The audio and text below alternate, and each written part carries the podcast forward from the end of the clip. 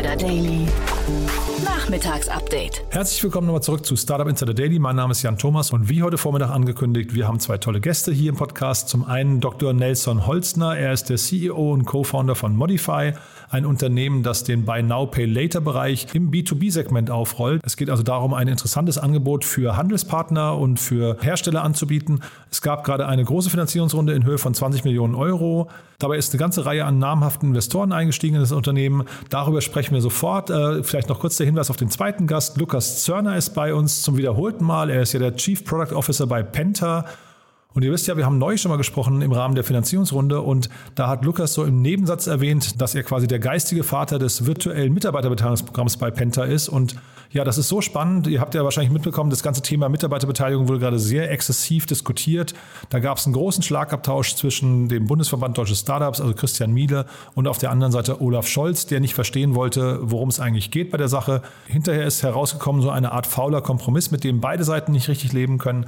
Von daher, wenn der Gesetzgeber nicht richtig funktioniert, da muss man eben selber ran. Das hat sich zumindest Lukas Zörner gedacht und hat mit seinem Team eben eine Alternative zu den Plänen von Scholz oder zu den Gesetzesentwürfen von Scholz äh, auf den Weg gebracht. Und genau darum geht's. Beide Gespräche gehen sofort los. Wir hören noch ganz kurz die Verbraucherhinweise und dann kommt Nelson Holzner, CEO und Co-Founder von Modify. Startup Insider Daily. Interview. Sehr schön. Bei mir ist Nelson Holzner. Er ist der CEO und Co-Founder von Modify. Hallo Nelson. Hallo Jan. Ja, ich freue mich sehr, dass du da bist und wir sprechen über die Handelsfinanzierung vom Mittelstand. Äh, und du hast mir jetzt im Vorgespräch gerade erzählt, ihr seid eines der wenigen globalen Startups aus Berlin. Da werde ich ja schon sehr hellhörig. Äh, erzähl doch mal kurz. Ja, also Modify ist äh, im Kern erstmal eine Handelsfinanzierungsplattform. Das heißt, wir helfen kleinen und mittleren Unternehmen entweder im Import von Waren, wenn sie vorab bezahlen müssen, oder wir helfen Exporteuren, wenn sie an große Kunden versenden, aber eben dann auf ihr Geld warten müssen. Und das ist im wesentlichen Handel sehr oft von äh, Gütern, die in Asien gefertigt werden und in, in die westliche Welt verschifft werden. Und dementsprechend ist äh, ja per Definition das ein internationales Thema.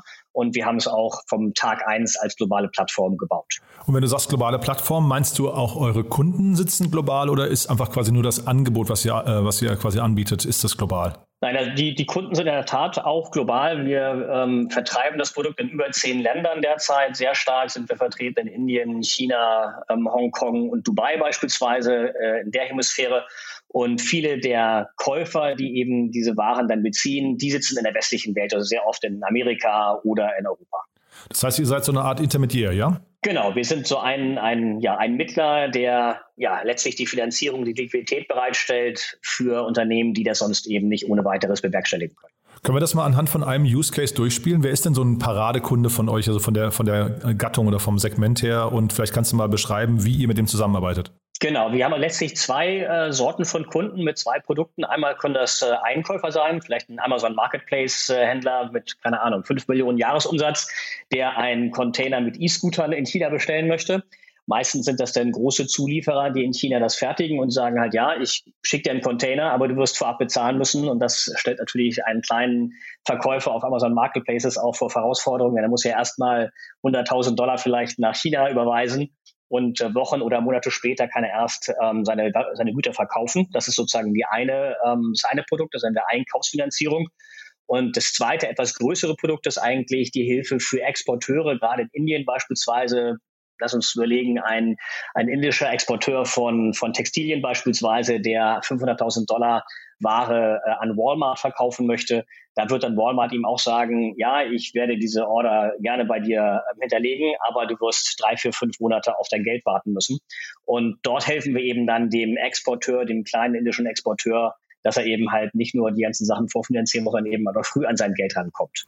Ja, jetzt merkt man schon, du hast jetzt mehrfach das Thema Finanzen oder Finanzierung im Mund genommen. Das steckt bei euch auch im Namen drin. Dein Hintergrund ist, wenn ich es richtig weiß, auch, du warst ja, glaube ich, Gründer oder, oder CEO von BillPay, ne? Richtig, genau. Gründer ja. und CEO, genau, war ich von ja. BP. Genau. genau, das heißt, man hat jetzt hier eigentlich auch ein klassisches Finanzierungsmodell oder würdest du sagen, es ist mehr als das?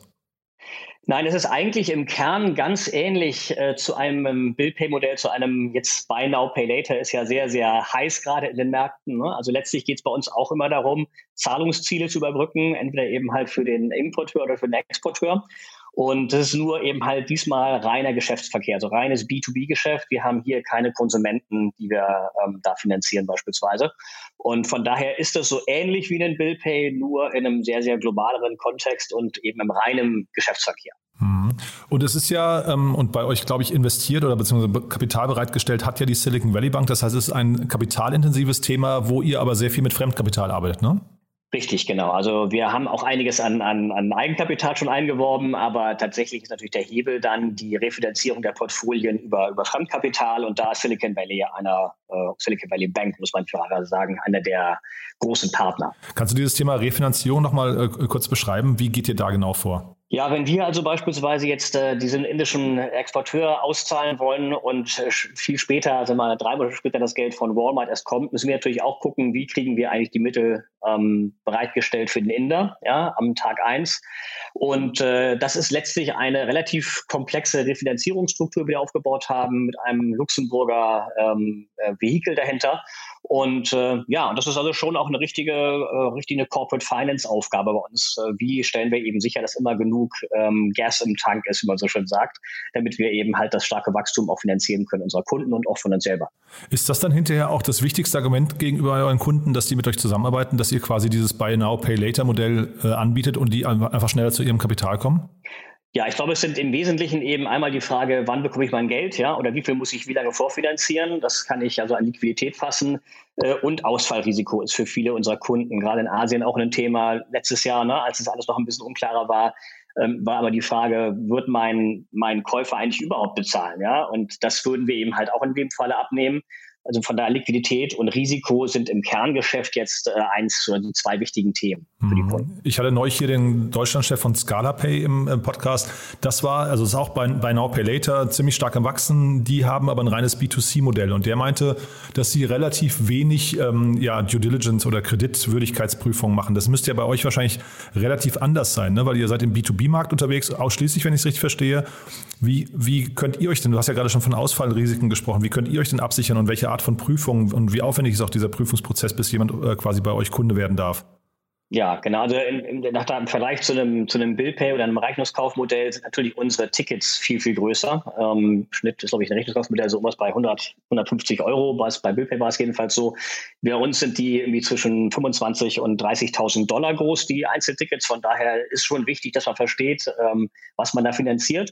Und äh, das ist eine ziemlich komplexe äh, Mechanik dahinter. Aber wir versuchen eben sehr, sehr stark darauf zu gehen, zu replizieren, was haben die Parteien vielleicht vorher schon gemacht hatten die ähm, gute Geschäfte miteinander? Gibt es äh, eine, eine, einen guten Track Record? Gibt es gute Kunden, die immer wieder bestellen bei kleinen Exporteuren beispielsweise, die man ja nicht so einfach äh, kennt in Indien oder China beispielsweise? Also es sind viel darunter liegende Daten und gepaart dann eben halt mit einem klassischen Underwriting eigentlich, wo man sich überlegen muss, kann eben halt dieser Kunde in 90 Tagen 100.000 Dollar zurückzahlen, ja oder nein? Mhm. Kannst du uns da mal trotzdem mal so irgendwie so ein bisschen durch die Zahlen fühlen. Also ich möchte jetzt nicht äh, dir, dir jetzt, äh, diskrete Zahlen aus, den, äh, aus der Nase ziehen, aber dass du vielleicht einmal mal sagst, wenn jetzt jemand so einen Container für, sagen wir mal, 30.000 Euro ähm, mit euch, ich weiß gar nicht, nennt sich das versichern oder zumindest vorfinanziert, ne? Ähm, mhm. äh, welche, welche Art von finanziellen Hebel habt ihr dann hinterher? Weil also ihr müsst ja wahrscheinlich auch dieses Ausfallsrisiko hinterher zu versichern auf eurer Seite ist ja wahrscheinlich relativ teuer, ne? Das kommt immer so ein bisschen darauf an, welche Risiken man jetzt nimmt. Aber also im Kern ist es eigentlich gar nicht so dramatisch. Ähm, man muss halt einfach nur gucken, dass man tatsächlich seine Handelspartner ähm, gut kennt und gut einschätzt. Und je mehr wir darüber kennen und wissen, desto wohler fühlen wir uns natürlich. Und ähm, je nachdem, in welchem Produkt wir uns bewegen, also bei Einkäufern, jetzt also der kleine äh, Amazon Marketplace in Europa, der in China einkauft, da finanzieren wir 100 Prozent der Rechnung vor. Da kriegt der Chinese also 100 Prozent ähm, der, der Rechnung quasi ausgezahlt von uns.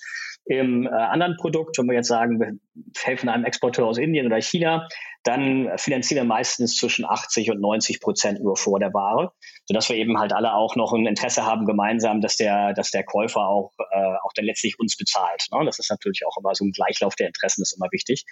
Und äh, das bekommt man schon ganz gut hin. Ja, aber es bedarf eben halt schon einiger Erfahrung. Wir haben das jetzt ja über zehn Jahre gemacht, ähm, haben mit kleinen mittleren Unternehmen gearbeitet, die eben halt auch viel im E-Commerce unterwegs sind. Von daher glaube ich, haben wir da auch einen kleinen unfairen Vorteil gegenüber anderen Teams vielleicht, die da eben ganz klassisch nur rangehen müssen. Aber dann sag doch vielleicht mal auf so einer Skala von 0 bis 10, äh, wenn 0 sagen wir, nicht profitabel ist und äh, 10 ist hochprofitabel, wo befindet ihr euch da mit eurem Modell? Also wir sind äh, schon sehr früh sehr profitabel auf der, auf der Grossmarge. Ne? Also im Deckungsbeitrag haben wir regelmäßig über 50 Prozent. Das ist eigentlich für ein Modell wie unseres eher ungewöhnlich, weil man meistens ja so Anlaufinvestitionen hat, eine Kundengewinnung, aber eben halt auch ein, eine Risikokosten. Ähm, und da hat uns sicherlich geholfen, dass wir das gemeinsam schon mal zehn Jahre vorher bei Billpay gemacht haben. Mhm. Von daher sind wir auf, den, auf der Gross Margin sind sehr, sehr profitabel für ein Fintech. Ähm, sicherlich sind wir aber sonst noch in der Investitionsphase, sonst würden wir auch kein, kein Equity raisen. Ja, und jetzt genauer Stichwort Equity. Ähm, die Investoren, die bei euch eingestiegen sind, also wir reden über eine 20 äh, Millionen äh, Euro Runde, ne, wenn ich es richtig gesehen habe. Richtig. Ähm, und genau. die Investoren sagen mir aber beide, oder es sind ja drei, glaube ich, nee, zwei, beziehungsweise das eine ist quasi ein Ableger von einer italienischen Bankengruppe. Die sagen mir beide nichts. Ähm, vielleicht kannst du mal kurz beschreiben, warum ihr euch für die ähm, äh, entschieden habt. Ja, genau. Also wir, wir mögen gerne einen Mix aus eher klassischen Venture Capital Investoren ähm, und eben so Corporate VCs, wie man so schön sagt. Also man da auch einen Hebel äh, ziehen kann über das, was, was äh, der Investor auch im Kerngeschäft betreibt. Das haben wir sehr erfolgreich mit, mit Maersk zum Beispiel gemacht. Das war der Investor der, der A-Runde bei uns. Ähm, da haben wir unheimlich viel gemeinsam mit dem auch gelernt und auch gemeinsam ähm, auch umgesetzt an Projekten, gemeinsame Kunden gewonnen. Das ist also, finde ich, irgendwie halt ein sehr, sehr schöner Hebel, der über das reine Geld hinweg eigentlich immer wichtig ist für uns. Das hat bisher gut funktioniert. Und das hoffen wir natürlich auch, dass wir das jetzt so ähnlich machen können mit der größten italienischen Bank, also auch der Top 10 europäische Bank, Intesa Sao Paulo, die eben halt auch einen, einen Venture-Arm letztlich hat. Und äh, die haben bei uns jetzt investiert.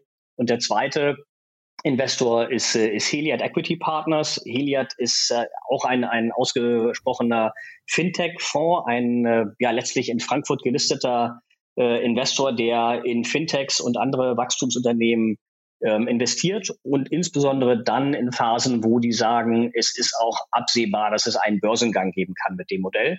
Und für uns ist eben auch der Börsengang interessant als, als Exit-Option, wenn man mal so zwei, drei, vier Jahre vorausdenkt. Mhm. So da haben wir also eigentlich einfach sehr große Expertise letztlich mit an Bord jetzt, wie man solche Prozesse auch steuert ähm, und, und auch vermarktet. Das waren so die beiden Haupttreiber und ansonsten haben auch alle Bestandsinvestoren sehr signifikant äh, mitgezogen. Von mhm. daher war das eine schöne Runde. Das sind Global Founders, glaube ich, ne? Pico sind bei euch investiert und ich glaube noch ein, zwei, ne? Und, und Maersk. Ne? Und Maersk. Also Maersk ist ja die mhm, größte genau. globale äh, Container-Reederei ähm, und, und, macht auch viele andere Sachen. Und wir haben auch ein paar sehr aktive Angels, die also auch eigentlich äh, immer sehr gut mitgezogen haben bisher. Mhm. Das freut uns natürlich besonders, wenn, wenn Leute eben mit ihrem privaten Geld auch in Follow-Runden dabei sind, nicht nur ganz am Anfang in der Seed-Runde. Mhm. Und dann vielleicht mal noch, wie ihr jetzt die Mittel einsetzt, die jetzt eingeworben wurden. Ähm, du hast mir erzählt, ihr weitet euer, euer weiß nicht, Service-Portfolio noch ein bisschen aus, ne? Genau, also einmal geht es natürlich darum, dass wir im Kern auch noch, noch weiter internationalisieren wollen und auch tiefer in die Märkte gehen. Also wir sind in Europa, Asien, Amerika jetzt und da sind wir aber überall nur ganz am Anfang. Da gibt es eigentlich noch ganz, ganz viel, was wir äh, noch mehr, mehr tun können. Ähm, und das Zweite ist eben halt, dass wir auch in der Produktpalette uns breiter aufstellen wollen, dass wir weiterhin natürlich Finanzierung anbieten wollen, aber es gibt noch links und rechts ganz viele andere Schwierigkeiten, die unsere kleinen und mittleren äh, Kunden letztlich haben. Das geht von, ähm, ja, wo ist mein Container eigentlich gerade? Also man denkt, das ist banal, aber es ist nicht banal, ja. Ähm, die wissen oftmals gar nicht, wenn irgendwie der, der, der LKW die Fabrik verlassen hat, wo ihre Ware eigentlich ist. Ist die auf dem Container? Ist sie im Zoll? Wenn sie nicht, wenn sie im Zoll ist, warum ist sie noch nicht durch? Ja? Mhm. Also all solche Themen kann man sehr gut unterstützen, aber eben halt auch so letztlich ähm, viele Formulare. Also internationaler Handel lebt sehr von Formularen, alle möglichen Zertifikate müssen beigebracht werden, Frachtpapiere. Und da räumen wir auch schon äh, einiges auf und äh, werden jetzt eben nach und nach auch den Kunden Tools an die Hand geben, damit sie das selber besser machen können. Und wir eben halt auch einfach noch letztlich ja mehr monetarisieren können auf der Kundenbeziehung und einfach noch Mehrwert schaffen über das reine Finanzierungsthema hinaus. Ja, das finde ich jetzt nochmal interessant. Das könntest du vielleicht nochmal kurz erklären, denn äh, es klang bis eben gerade so, als hättet ihr ein sehr schlankes Modell gefunden, was hochprofitabel ist, wie du sagtest. Und jetzt bringt ihr Komplexität rein, um den Kunden noch mehr zu monetarisieren. Ist das sinnvoll? Also ist das quasi eine Reaktion auf hohen Wettbewerb, weil der Wettbewerb besser aufgestellt ist und, und ein, was nicht, ein kundenfreundlicheres äh, Serviceportfolio hat? Oder warum macht ihr das genau?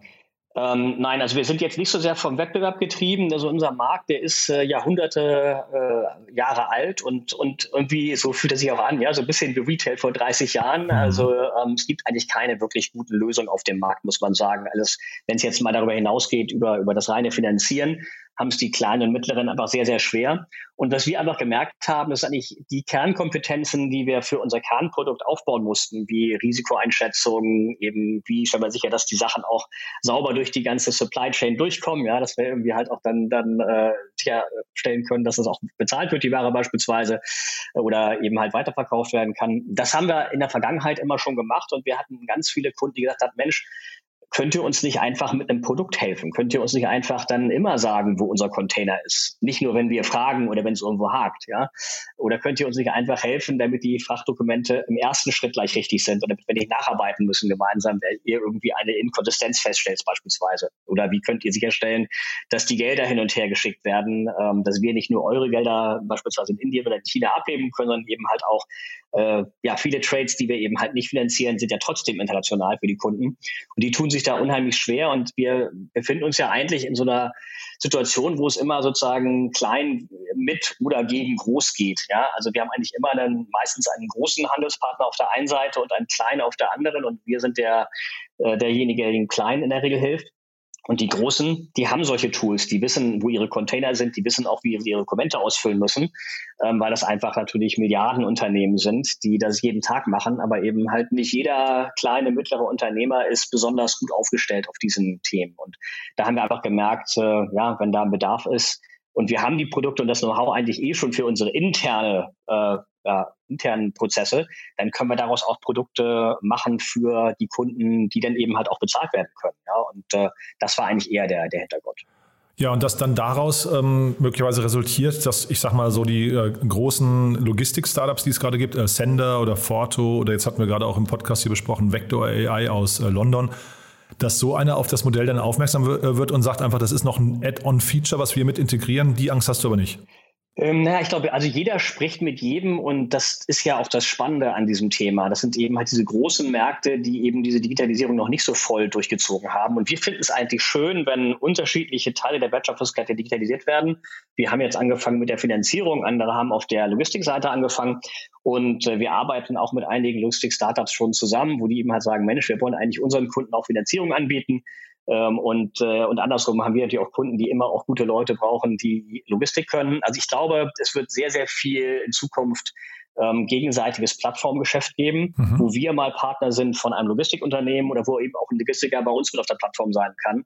Ähm, das ist immer nur eine Frage sozusagen, wer dann über den Kanal kommt, ja, also wer den Kunden quasi gerade hat. Aber ich glaube, es ist sehr viel modularer in der Zukunft, als es jetzt vielleicht so ist. Also wir sind bewusst eben auch keine Bank, wir sind eine Plattform ähm, und deshalb entsprechend offen auch von der, von der Architektur, sodass wir auch partnern können mit solchen Playern, die eben halt andere Teile besser machen als wir vielleicht. Super. Und jetzt hast du vielleicht als allerletzte Frage noch, du hast ja den IPO vorhin schon angesprochen, das tun relativ wenig Startups in eurer, in eurer, sagen wir, in eurer, in eurem Alter. Wie groß kann das Ganze mal werden? Ach, also wenn ich mir angucke, was da zum Teil gerade in Amerika auch an, an Modellen sehr, sehr groß wird, äh, habe ich gar nicht keinen Zweifel, dass das äh, auch äh, zweistellige Milliardenbewertungen sein können. Vielleicht nicht zu Beginn, aber, aber durchaus ähm, was, was, was machbar ist und was wir auch gesehen haben. Auch mit unserem alten Modell BillPay ist ja auch ein wesentlicher Teil von Klarna, der also auch für einen guten Teil des, des, des Volumens äh, zuständig ist. Und wenn man das mal runterbrechen würde, das will man gar nicht wissen, ähm, wie, wie die Bewertung jetzt da wäre. Nein, da sind wir eigentlich bullish, gerade wenn wir eben halt ähm, nicht nicht eine reine Finanzierungsplattform sind, sondern eben auch noch mehr darüber um können, weil das ist natürlich das, was jeder gerne auch sehen möchte als Investor, dass man eben seine Kunden erstmal behält mit guten Services, aber eben halt auch dann ähm, ja letztlich nicht nur Finanzierungsrevenues hat, sondern eben auch noch im Idealfall natürlich Software-Revenues. Ne? Aber das sind alles natürlich noch Sachen, an denen wir doch ein bisschen weiter bauen müssen. Mhm. Und ist denn jetzt, weil du gerade Klarna angesprochen hast, ist das möglicherweise auch ein Weg, den ihr nochmal geht, dass ihr einfach sagt, also vielleicht musst du ja auch sagen, IPO und, und zweistellige Milliardenbeträge, damit jemand wie Klarna auf euch aufmerksam wird und dann doch nochmal zuschlägt? Also das weiß man natürlich nie, was, was sozusagen sich so tut, aber ich glaube, unser Modell ist schon ein bisschen weiter weg von dem Modell, was jetzt eine Klarna macht. Die ist ja schon sehr breit, aber jetzt ist, äh, hat keinen besonderen großen B2B-Fokus, glaube ja, genau. ich, in dem, was sie tut. Ähm, das macht sie aber auch, glaube ich, insgesamt äh, sehr, sehr gut. Und wir haben gemerkt, ähm, man kann sicherlich ganz tolle Exits auch machen, wenn man sein Unternehmen verkauft. Das will ich gar nicht bestreiten. Aber ich glaube, man lässt immer auch noch letztlich äh, Wert auf, auf der Straße liegen, wenn man nicht aber noch ein bisschen länger dabei bleibt und das auch selbst monetarisiert. Und derzeit sind eben die Bewertungen, zumindest jetzt, ja, ähm, ähm, sind die noch sehr, sehr, sehr hoch attraktiv, sodass man eben halt, glaube ich, auch als Team, was gerne das auch noch eine ganze Weile machen möchte gemeinsam, ähm, glaube ich, an der Börse gar nicht schlecht aufgehoben wäre. Aber wer weiß, was die Zukunft bringt. Ja, es gibt natürlich immer auch noch äh, ja, Transaktionen, die, die neben der Börse stattfinden, auch sehr attraktiv sind. Lass uns doch noch mal ganz kurz jetzt zum Schluss trotzdem noch mal darüber sprechen. Also ihr habt äh, BillPay damals, glaube ich, für 70 Mil Millionen verkauft, ne, an kleiner. Das ist zumindest, glaube ich, die öffentliche Zahl, die kommuniziert wurde. Was sind denn vielleicht, das war 2017, ne, meines Erachtens, ähm, was sind denn vielleicht so rückblickend jetzt mit vier Jahren Abstand deine Learnings daraus? Ja, also zur Bewertung kann ich nichts sagen, aber ich glaube, so was man da so liest, ist äh, direktional richtig. Ja. Ähm, ja, die Learnings, ich glaube, eins der Learnings ist tatsächlich, wir sind zu früh ausgestiegen. Ja, das muss man schon sagen. Ich glaube, da hat man, äh, hat man einiges äh, noch, hätte man noch selber auch irgendwie machen können. Ähm, ich glaube, wo wir auch viel gelernt haben von Klarna, auch jetzt im Rückblick nochmal nach der Transaktion, war, ähm, man muss nicht das, die beste Maschine gebaut haben. Also ich glaube, operativ war eine BillPay immer eigentlich auf jedem Operational KPI deutlich besser. Aber die haben sehr viel besser das ganze Thema Branding und Marketing gemacht, hatten auch äh, eine sehr schöne Funding-Story natürlich, immer tollen Investoren. Ich glaube, die haben halt sehr viel richtig gemacht ähm, in der Hinsicht und waren erstaunlich agil auch in diesen großen Teams, wie sie organisiert haben, äh, dass sie letztlich viele Innovationen auch auf so einer großen Plattform mit ganz, ganz vielen großen Kunden letztlich anbieten können. Mhm. Das ist auch gar nicht so ohne. Also ich habe da auch sehr, sehr großen Respekt davor, was der Sebastian da gebaut hat. Super. Du Nelson, das hat großen Spaß gemacht, muss ich sagen. Haben wir denn aus deiner Sicht irgendeinen wichtigen Punkt vergessen? Nein, ich glaube, äh, wir haben ganz, ganz viel schon heute abgedeckt. Äh, auch nochmal ganz, ganz herzlichen Dank äh, an dich. Ja, ich danke dir. Die Möglichkeit, dass wir so ein bisschen mal erzählen zu können, was wir so treiben. Und ja, ich hoffe, dass wir das mal wiederholen können. Sehr gerne. Ähm, sag mir einfach Bescheid, wenn es bei euch große News gibt, dann können wir jederzeit so ein Follow-up machen, ja? Prima, so machen wir es, Jan. Klasse, Nelson. Dann vielen Dank erstmal und toi toi toi für die nächste Zeit, ja? Ja, herzlichen Dank. Startup Insider Daily. Interview. Ich freue mich sehr. Neulich war er ja schon mal bei uns. Lukas Zörner ist wieder hier, CPO bei Penta. Hallo Lukas. Hallo, ich grüße dich. Toll, dass du nochmal da bist. Und du hattest neulich ja angesprochen in unserem Interview, als wir über eure Finanzierungsrunde gesprochen haben, dass ihr gerade bei euch virtuelle Mitarbeiterbeteiligung eingeführt habt. Äh, ein spannendes Thema. Vielleicht kannst du es da mal durchführen. Ja, super gerne. Äh, ich glaube, wenn wir vielleicht einen Schritt zurücknehmen, wenn man sich die europäische Landschaft anschaut, sind in den vielen Fällen wirklich äh, Mitarbeiteranteile noch nicht so verbreitet gewesen wie, wie in den USA. Und ich persönlich glaube, die Mitarbeiterinnen und Mitarbeiter, die sich gerade in den, in den Early Days eines Unternehmens äh, wirklich reinhängen, äh, die viel, viel arbeiten und das Unternehmen nach vorne bringen, sollen auf jeden Fall äh, die Möglichkeit haben, am Firmenerfolg zu partizipieren. Und dementsprechend haben wir uns vor, vor ein paar Wochen zusammengesetzt als, als Management-Team, als auch mit unseren Investoren, um zu sagen, wie können wir eigentlich eine Zukunft schaffen, in der jeder Mitarbeiter oder jede Mitarbeiterin unseres Unternehmens in die Lage versetzt wird, am Unternehmenserfolg teilzuhaben. Und was rausgekommen ist durch, äh, durch unser ja, quasi Besprechungen und Diskussionen, ist, dass wir äh, ab sofort jedem Mitarbeiter, der bestehend ist, als auch jeder Mitarbeiterin, die neu kommt in der Zukunft, äh, dass ein Mindestpaket von fünf Anteilen, also fünf Virtual Share Options, äh, ausgestattet werden und das je nach äh, Hierarchiegrad auch deutlich mehr werden können. Das heißt, wir haben dafür gesorgt, dass sowohl unsere bestehenden Mitarbeiter über alle unsere Locations hinweg, als auch die neuen Mitarbeiter auf jeden Fall ein, ähm, ein Anteilspaket haben werden und das natürlich mit weiterem Unternehmenswachstum und weiterer Wertgenerierung deutlich auch an Wert gewinnen wird. Und dementsprechend positionieren wir uns hier ganz klar als eine der wenigen in Deutschland, wo wirklich jeder Mitarbeiter Teilhaber des Unternehmens ist. Und da bin ich persönlich super, super stolz drauf, weil ich glaube, dass dadurch auch der, der Starterplatz Deutschland einen großen Schritt nach vorne machen kann. Und äh, bin super happy, dass wir das eingeführt haben. Mhm. Kannst du uns mal durch den Prozess durchführen? Also wie, wie, setzt man sowas technisch auf? Denn es gab ja jetzt eine Riesendebatte zwischen dem Bundesverband Deutsche Startups und Olaf Scholz, äh, wie man das Ganze sag mal, gesetzlich ausgestaltet. Scheinbar habt ihr ja einen Weg gefunden, der funktioniert, ne? Ja, also ich muss sagen, ich würde es mir wünschen, wenn es deutlich einfacher wäre, äh, sowas darzustellen. Das ist definitiv nicht etwas, wo, worauf wir als äh, Finanzplatz und Startupplatz Deutschland stolz sein sollten, dass es so schwierig ist, eigentlich Mitarbeiter zu incentivieren und am Unternehmen zu beteiligen. Nichtsdestotrotz, wie wir es aufgesetzt haben, war über ein sogenanntes Virtual Share Option Program, also VSOP, kein ESOP, sondern ein VSOP, das sozusagen funktioniert wie Phantom Shares. Das heißt, äh, die Mitarbeiterin ähm, oder der Mitarbeiter bekommen einen Anteil, der dann im Falle eines Exits oder im Falle eines Börsengangs äh, als ja, Anteil des Unternehmens monetarisiert werden können. Und jeder Mitarbeiterin oder Mitarbeiter bekommt diesen Vertrag, je nachdem wie viele Anteile, ähm, am, am Anfang der Tätigkeit zugesendet, wird unterschrieben und wird von uns verwaltet. Wir nutzen noch ein Tool, um das Ganze auch dem Mitarbeiter anzuzeigen, sowohl für die, die im Unternehmen tätig sind, als auch die das Unternehmen verlassen haben. Das heißt, dass man immer ganz klar einsehen kann, wie viele Anteile halte ich momentan, wie viele Anteile werde ich im nächsten Monat äh, quasi gewestet haben und so weiter und so fort. Und das ist sozusagen der Prozess. War natürlich äh, gerade dadurch, dass wir 140 Mitarbeiter schon bereits haben, ein großer bürokratischer Kraftakt, das Ganze jetzt erstmal umzubauen, zu strukturieren. Und das hat uns definitiv zwei, drei Monate gedauert. Aber jetzt können wir dafür sorgen, dass jeder Mitarbeiter wirklich diese Upside auch hat. Mhm. Für die, die den Podcast mit dir neulich nicht gehört haben, äh, ihr seid im Banking-Segment unterwegs, also unterwegs, ihr seid eine Neobank, wenn man das so sagen darf, oder eine Challenger-Bank, äh, habt gerade eure Series B abgeschlossen. Die letzte Bewertung, die kursiert, war etwas oder deutlich über 100 Millionen Euro, aber man, auf jeden Fall seid ihr ein Fintech und der Markt ist ziemlich heiß.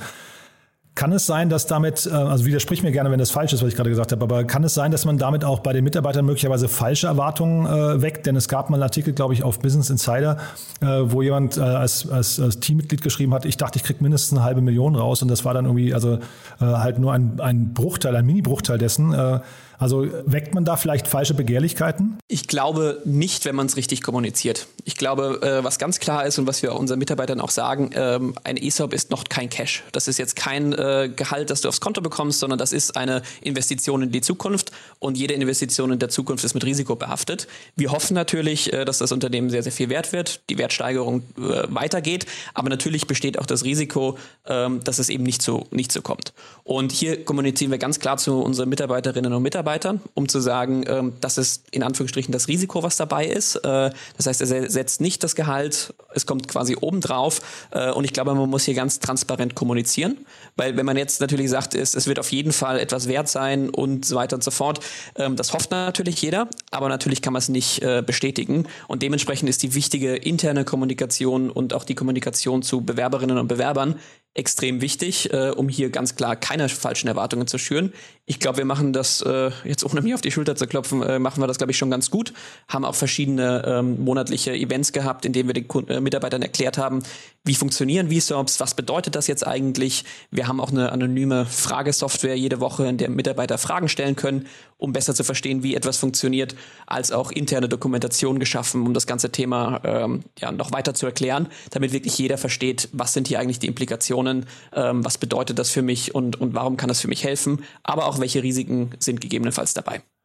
Und wer hilft dann bei der Integration von so einem äh, Modell? Also ist das dann äh, zunächst mal, ich weiß, eine Kanzlei, die die ganzen Verträge ausarbeitet oder ist es ein Steuerberater oder sind es erstmal die Investoren, die überhaupt erst zustimmen müssen? Weil die, die Anteile müssen ja auch irgendwo herkommen, ne? Genau, also ich glaube, das Wichtigste ist, äh, dass du, sagen wir mal, von oben herab sowohl Management-Team als auch äh, Investorenkreis, dass dieser ganze äh, ja, Kreis von Leuten wirklich versteht, warum es so wichtig ist, Mitarbeiterinnen und Mitarbeiter am Unternehmen zu beteiligen. Da haben wir äh, sehr gute Investoren, die das alle verstehen, die es auch wirklich gut finden, dass wir das, äh, dass wir das Thema so aggressiv angegangen sind. Damit fängt es eigentlich an. Weil wenn du hier verschiedene Meinungen hast, dann wird es relativ schwer, das Ganze umzusetzen, eben weil es ein bürokratischer Kraftakt ist. Aber hier haben wir von ganz Anfang an klar, sowohl im Management-Team als auch im, im Shareholder-Kreis gesehen, hier versteht jeder, warum wir das machen. Es ist ein riesiger Vorteil für uns. Und am Ende des Tages wird in Anführungsstrichen natürlich der ESOP bezahlt aus dem Kapital, was, äh, was zur Verfügung steht. Das heißt, äh, bestehende Investoren werden verwässert äh, in einem gewissen äh, Rahmen mit jedem quasi ESOP, der neu ausgegeben wird und gewestet wird und dementsprechend sozusagen bezahlen. Dafür natürlich alle, alle Investoren und natürlich auch das Management-Team, das beteiligt ist, mit der Hoffnung natürlich, dass der Firmenwert steigt und dementsprechend wird der Kuchen größer. Man hat vielleicht eine kleinere Scheibe vom Kuchen, aber der Kuchen insgesamt wird größer. Damit fängt an. Das zweite ist natürlich auch, die Rahmenbedingungen zu schaffen innerhalb des Unternehmens, um zu sagen, Warum machen wir das? Warum ist das wichtig? Und wieso möchten wir, dass jeder eigentlich als Unternehmer denkt äh, in der Organisation und wirklich Skin in the Game hat, Damit fängt's, geht's weiter, weil damit kann man natürlich auch sicherstellen, dass die richtigen Mitarbeiter an Bord sind, die wirklich diese Langfristvision für Penta haben. Und wenn es dann quasi in die, in die Umsetzung geht und das Buchhalterische und die, die steuerlichen Themen, da haben wir zum Glück äh, einen sehr starken Head of HR, den Dan, der das ganze Thema federführend begleitet hat, zusammen mit unserem Inhouse Legal Team, als auch mit dem äh, Steueradvice von einer, von einer externen Kanzlei, um das Ganze wirklich auch aufzusetzen, die ganzen Fallstricke zu beachten. Da, da gibt es definitiv viele Themen, die man sich anschauen muss, bevor man so ein Programm verabschiedet. Ähm, sowohl für die Firma selbst als auch für die Mitarbeiter. Und ähm, dementsprechend sind das so die großen Bausteine. Und ich glaube, das vierte Element, was man nie vergessen darf, ist dann die interne Kommunikation, also auch natürlich die externe Kommunikation, aber insbesondere, was bedeutet das jetzt? Wie funktioniert es eigentlich wirklich? Was sind die Chancen? Was sind die Risiken? Und wieso ist Penta ein guter Arbeitsplatz für dich, um hier wirklich äh, langfristig zu partizipieren? Mhm.